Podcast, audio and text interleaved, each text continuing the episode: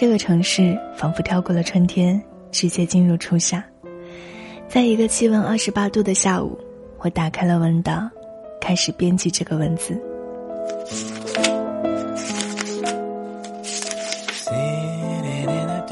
房子、父母、猫，和一切都变老了。我也三十一岁了，既不时髦，也不落伍，和恋人的关系既不好，也不坏，还分不清自己究竟是成熟还是依然孩子气。明明知道该找个稳定的工作，感情也该定下来了，却还是犹豫不决。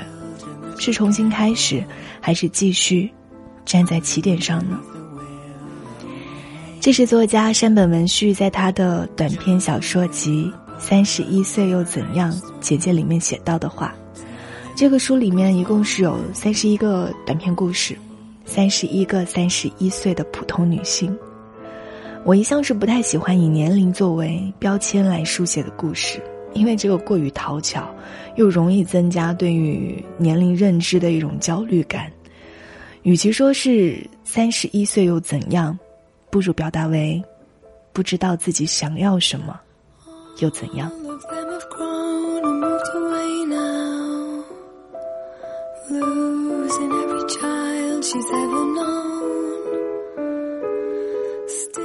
记得在大一的第一个学期，有一门让我很困惑的培训课程，叫做“大学生职业生涯规划”。印象当中，每个班级都会挑选一些优秀的规划书参加到年级的比赛，于是大家就会去上网去寻求一些规划模板，多是一些应付了事。那个时候刚进入大学，读者在家人的建议下挑选的专业，对于未来是完全未知的，怎么就要写职业规划了呢？我不是说大学生职业生涯规划没有意义，它当然是很重要的事情，但，它不会有一个真诚的答案。十年过去，我依然没有办法写一份完整的职业生涯规划书。我知道，我的欲望是流动的，世界，更是流动的。Last night I could not sleep. I Thought about what you said to me. How memories are hollow seeds, planting paper window dreams. And now I know just what that means. Most things don't last and love can leave. And if we hold on to these memories of broken bonds that could not be framed in paper window dreams.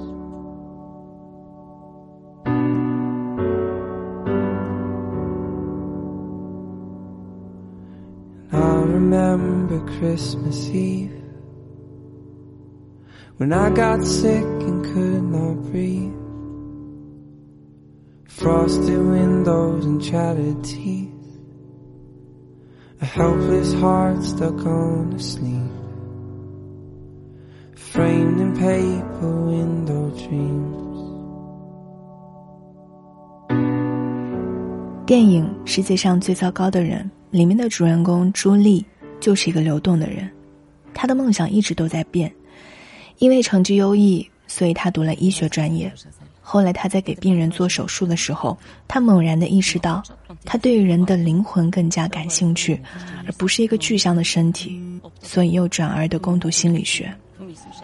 某天在浏览 Instagram 的时候，他又发现自己其实是一个视觉化的人，因此花掉了全部的学生贷款，购入了相机和镜头，再次的改变了人生目标，做了一个摄影师。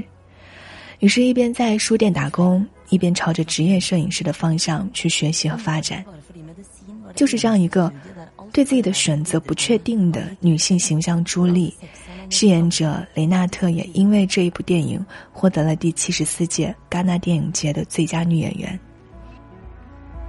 Det var da det slo henne. Hennes lidenskap hadde alltid vært sjelen, tanker, ikke kroppen. Kirurgi nesten er som sånn veldig konkret, eller sånn nesten som en snekker. Eller Men nå 当我怀着好奇的心情打开这部电影，我想看看世界上最糟糕的人到底是什么样的一个人的时候，才发现，这只不过是一个普通人的生活。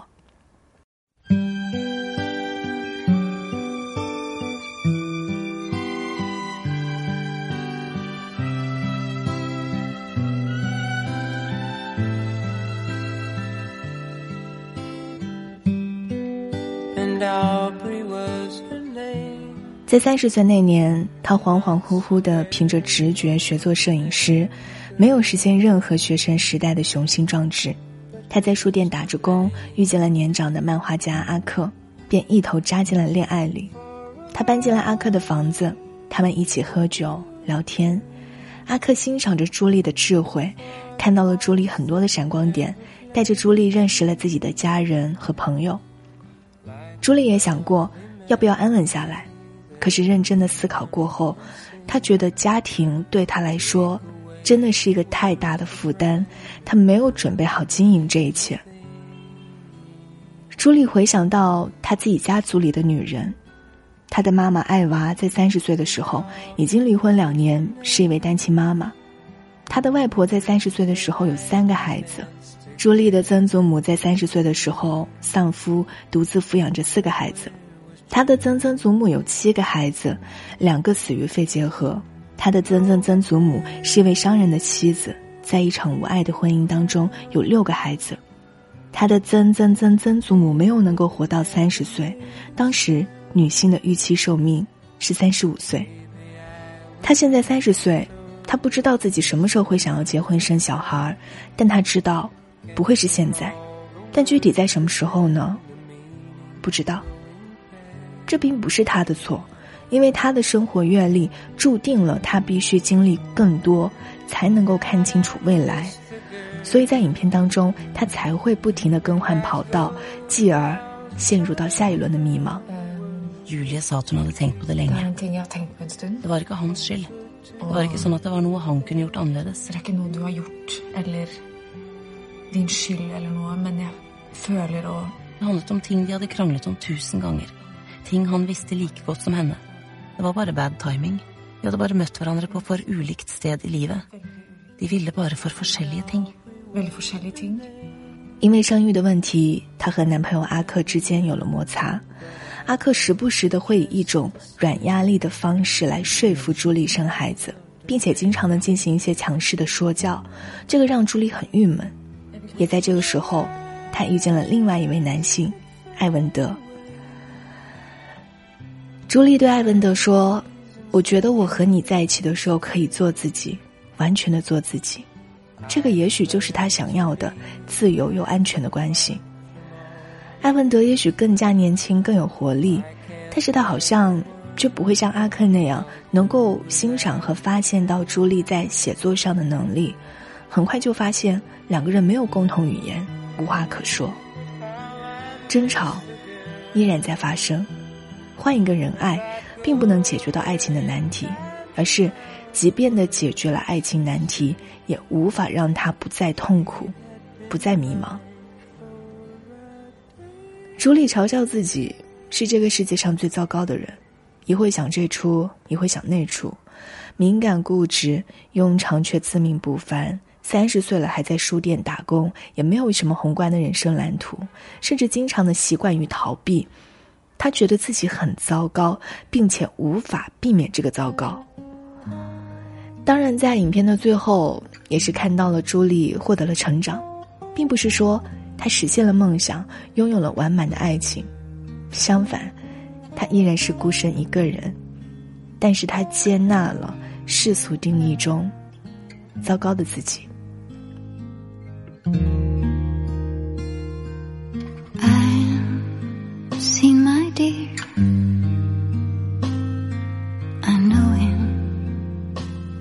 Speed.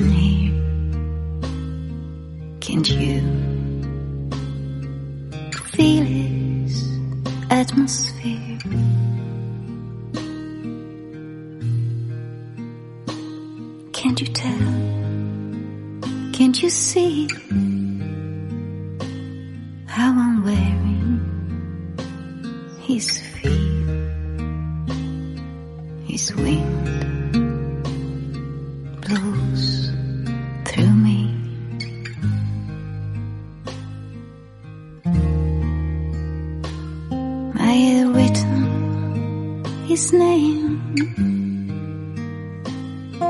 in the window, oh saints, can't you see his color?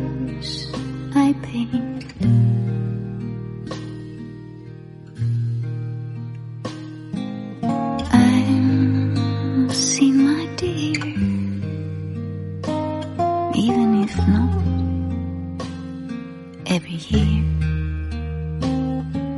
Still, he's the gate in here.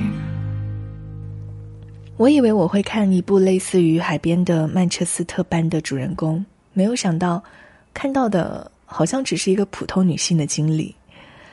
在世界上最糟糕的人的热门影评当中，有这么一段话总结了女主的性格：我是世界上最糟糕的人，我从未坚持一个爱好，我没办法维持一段感情，我会为了捍卫我的人生信条而冒犯他人，我伤害我深爱的人。我怀疑自己是否能够成为一个好的母亲，我没有勇气去见他的最后一面，我无时不刻没有在向往自由，我自私的爱着我自己，我讨厌改变，我认为我是世界上最糟糕的人，我从未认识我自己。而每个人其实或多或少都有这样的性格，以前不愿意承认自己所谓的糟糕。甚至在他人指责自己一事无成的时候，气得跳脚。但是现在，已经能够很坦然的面对，并且揭开自己糟糕的地方。又想起了之前介绍过的不求上进的玉子，大学毕业之后的玉子选择宅在家里。他跟父亲解释，还没有到时机，所以父亲也就接受了这样的玉子。在一个多小时里，只是拍摄了碌碌无为、生活停滞的玉子的宅家日常。玉子当然是糟糕的，毕业了，他还不出去赚钱，不去工作。但是玉子也在努力的调节自己。这一部没有什么故事情节的电影，却安慰了很多人，是因为，他告诉害怕跌倒的我们，失意的日子，也值得被温柔的对待。而至于迷茫的方式，可能就是让迷茫自然的生长。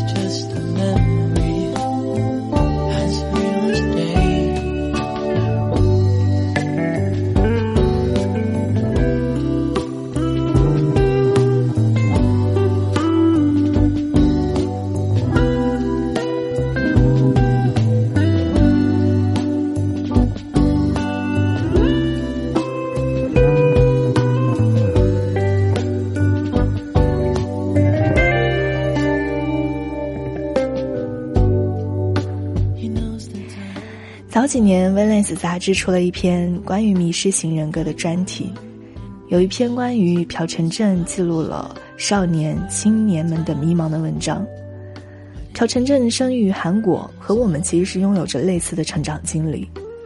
他说，在学校里面的竞争很激烈，如果上不了大学，好像你的一辈子就毁了。孩子们的疑问从来都得不到解答或者引导。你在老师那儿得到的答案，永远只有一个：考大学。陈震不喜欢学习，唯一的选择就是和坏孩子们到旱冰场和舞厅里瞎混。许多年之后，长大了的他重新跑到街头，寻找这些和他当年一样的孩子。他拍下他们，因为他看到，人生的这个阶段。他们可能对世界一无所知，也没有人逼着他们做出任何有关人生的重大决定。他有些羡慕这些人。他说：“我们有错吗？我们只是一群正常的小孩，没做好准备接受这个社会的规划而已。人会变，所以我对追问未来一点都不感兴趣。迷失中，人的价值才越发的凸显，坚韧、敏感、责任心、谦卑感才获得了重量和价值。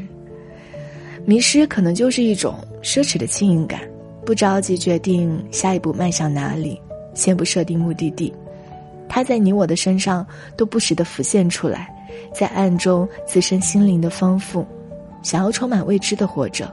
想要不确定，想要更多的可能性，想要尽力的去获得自由，想要永远不停止成长。Ne laissez pas le temps te décevoir. Il ne peut être conquis. Dans la tristesse, dans la douleur, aujourd'hui, demain. Au fil du temps, le temps, c'est la vie. 也许我会再遇见你，像恋人般重逢美丽。看你满脸胡渣的笑意，爽朗一如往昔。塞拉维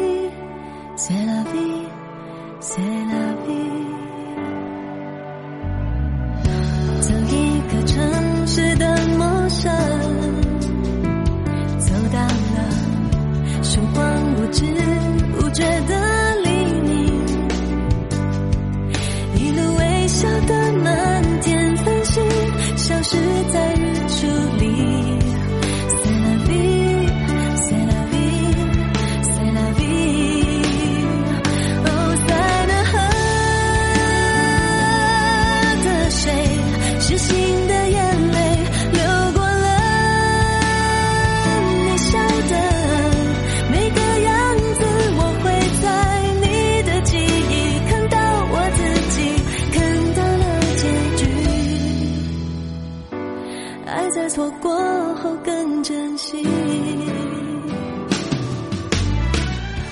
或许都有觉得自己糟糕的时候，但生活不就是一场漫长的成长教育吗？不管处在什么样的阶段，允许自己糟糕，才不算糟糕。我是慧莹，今天的节目就到这里，祝你今天愉快。都将走向新的旅程。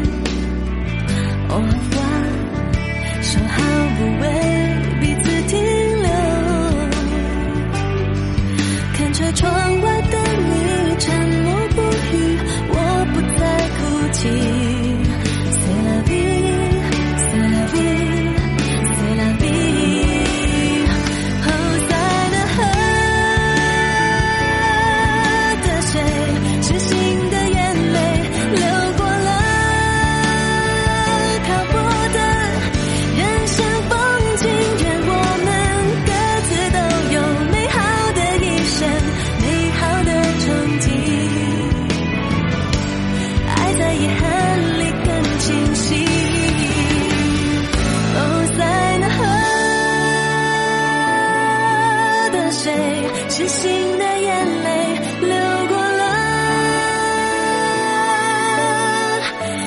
是不会，我会在你的记忆看到我自己，看到了结局。